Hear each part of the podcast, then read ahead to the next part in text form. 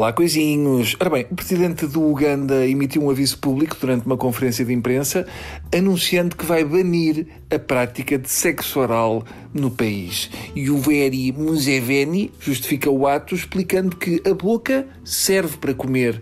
Exatamente, e o Veri, mais uma razão me dás para ser uma grande estupidez essa tua ideia. E se vamos por aí, acabam-se os ugandeses porque o pipi serve para fazer xixi.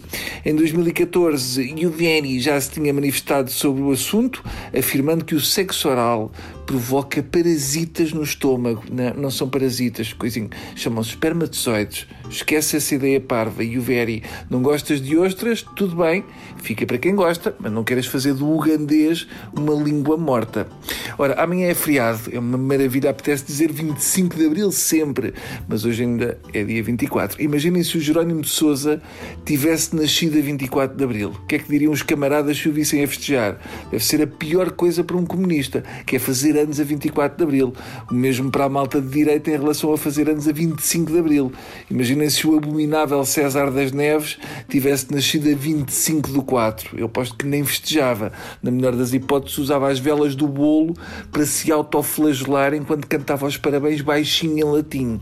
Eu já pensei que se o 25 de Abril fosse hoje, eu acho que ganhava quem ficasse com os submarinos. Era uma revolução submarina, eram os homens Randy Abril. O hotel tinha que tomar conta do tridente e do arpão e nem sei se ele sabe nadar. Era impossível ocupar o quartel do Carmo porque já está ocupado por turistas e as Chaimites nem sequer podiam circular naquela zona porque têm matrículas anteriores ao ano 2000.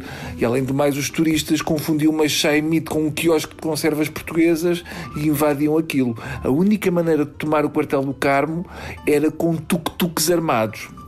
Há pormenores do 25 de Abril que nunca foram contados. Poucas pessoas sabem que há 44 anos estava Marcelo Caetano a fazer a mala para ir para a Madeira e descobriu com horror que só tinha toalhas de praia com o símbolo da PIDE. Não vem nos livros de história, mas Marcelo Caetano ainda pensou em ir para Cabo Verde, para o Tarrafal, mas não tinha as vacinas em dia nem ecrã total. A filha de Marcelo Caetano também foi com ele porque era alérgica a cravos e o pai tinha proibido de perder a virgindade com tipos de barbas. A meio da viagem, Marcelo Caetano quis voltar para trás, mas os que estavam com ele convenceram-no que ele tinha mesmo desligado o gás antes de sair. Dizem que antes de entrar na Chaimita ainda gritou: Meu afilhado, ainda has de mandar nisto tudo. E a malta da tropa riu-se e acharam que era do conhaque. Eu ainda não era nascido quando a Revolução aconteceu e essa é a principal razão porque não houve sangue. Posto isto, meninos que me estão a ouvir, relembrem os vossos pais que amanhã é o dia da liberdade, mas que mesmo assim há muitas lojas que estão abertas e dá para ir comprar cromos do Mundial de Futebol. Está bem? Abraços!